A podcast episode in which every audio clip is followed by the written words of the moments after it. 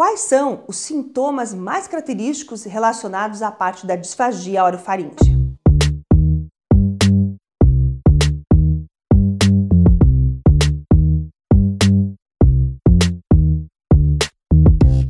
Quando avaliamos um paciente com disfagia orofaríngea, utilizamos protocolos validados que nos dão sinais e referências para sequencializar o tratamento desses indivíduos.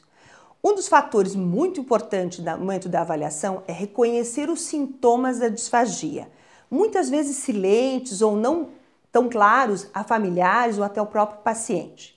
Eu costumo caracterizar alguns sintomas como sintomas importantes de alerta em relação à disfagia orofaríngea.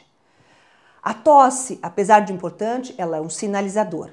Mas alguns outros fatores, como o engasgo, a sensação de desconforto na garganta, o arranhar durante a alimentação, a sensação de que tem algo parado na região da laringe, na região do pescoço.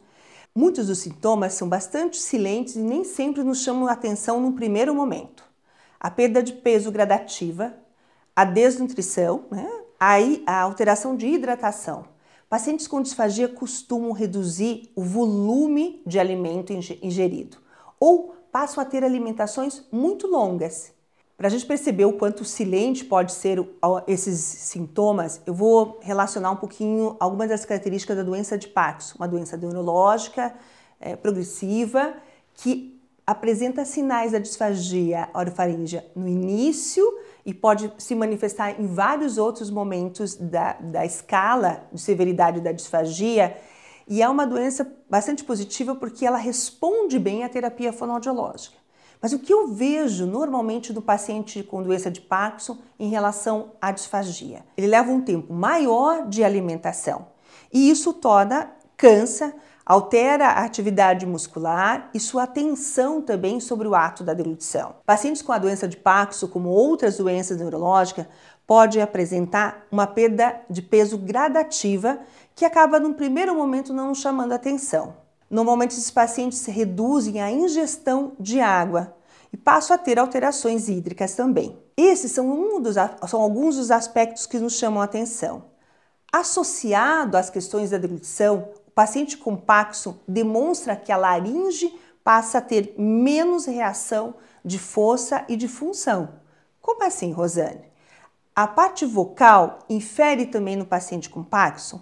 Sim, um dos dados que nos fazem ficar atento ao paciente com a doença de Parkinson é ele começa muitas vezes com o primeiro sintoma relacionado à voz, perda de potência vocal, e a voz fica mais baixa.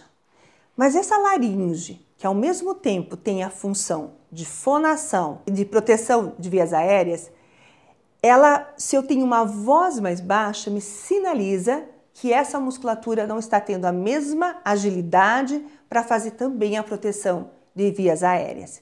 Então, redução de qualidade vocal, uma voz mais baixa, tempo de alimentação mais longo, longo perda de peso, seleção de alimentos. Eu deixo de tomar água com frequência, eu reduzo alguns alimentos e normalmente a gente verifica isso nos alimentos mais sólidos porque eu vou tendo dificuldade de mastigação, eu posso ter dificuldade de proporcionar, né, de jogar o alimento da boca para o estômago.